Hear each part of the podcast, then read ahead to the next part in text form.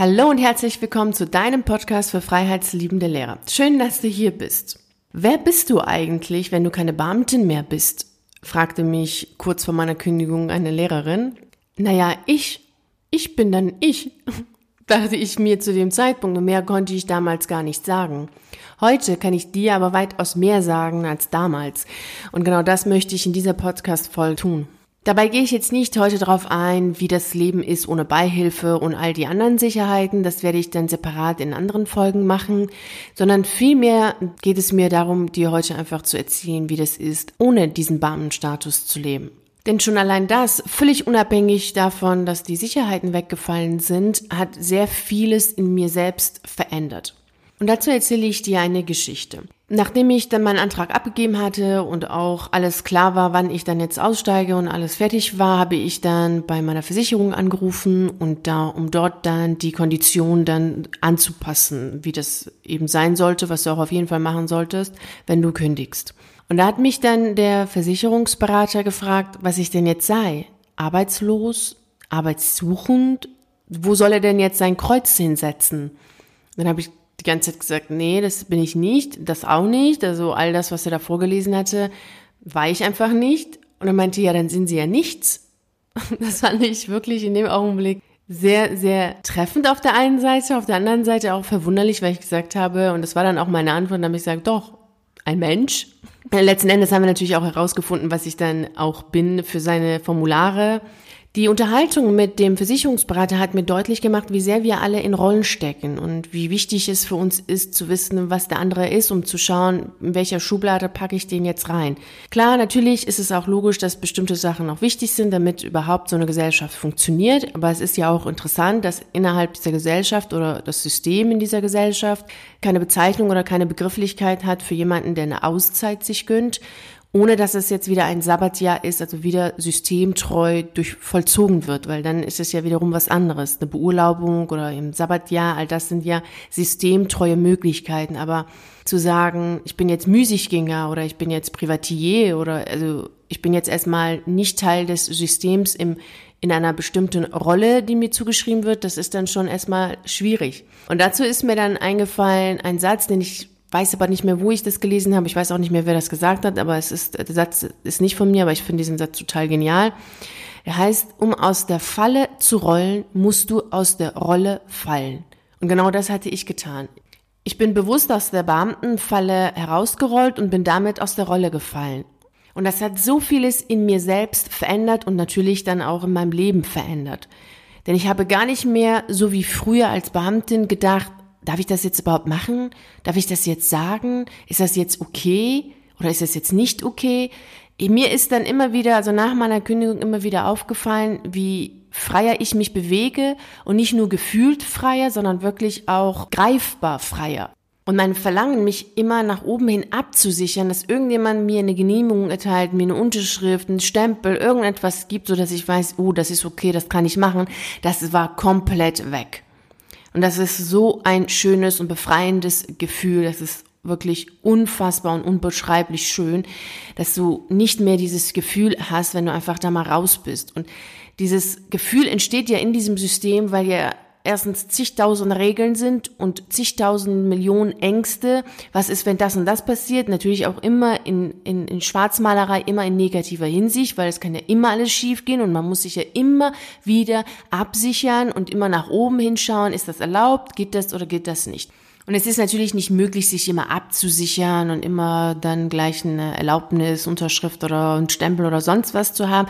Ist natürlich auch im Alltag einfach nicht, ja wirklich nicht möglich und auch irgendwo albern.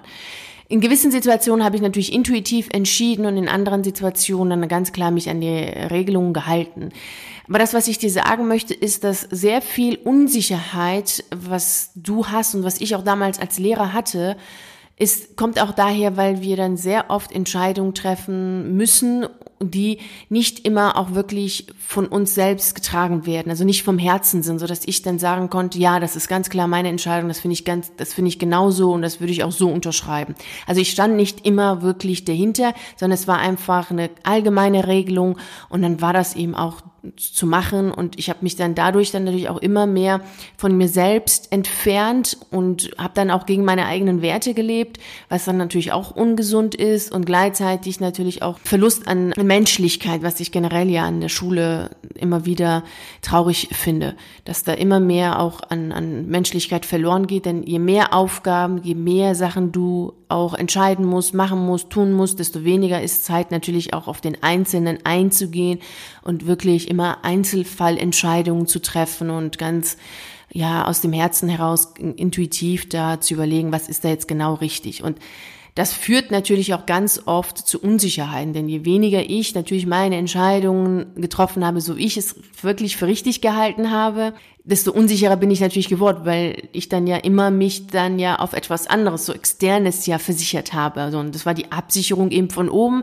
Es ist göttlich einfach so, dass man zum Beispiel jetzt aus der Pause gehen eben alle raus aus dem Raum oder es ist halt einfach so, dass äh, dann und dann ist Schluss und, und nicht eine Sekunde vorher, weil gestern ist das und das passiert. Also immer wieder so allgemeine Regelungen, die eben für alle gelten. Und das habe ich dann auch bemerkt, dass mich das zum einen natürlich unsicher gemacht hat und auf der anderen Seite natürlich mir auch unglaublich viel an Freiheit genommen hat, selber zu überlegen, was ich denn für richtig halte und was ich dann haben möchte und immer wieder auch mich so klein gehalten hat, so wie, ja, im Grunde wie so ein kleines Kind, was immer dann die Eltern fragen, ja, darf ich jetzt ein Eis?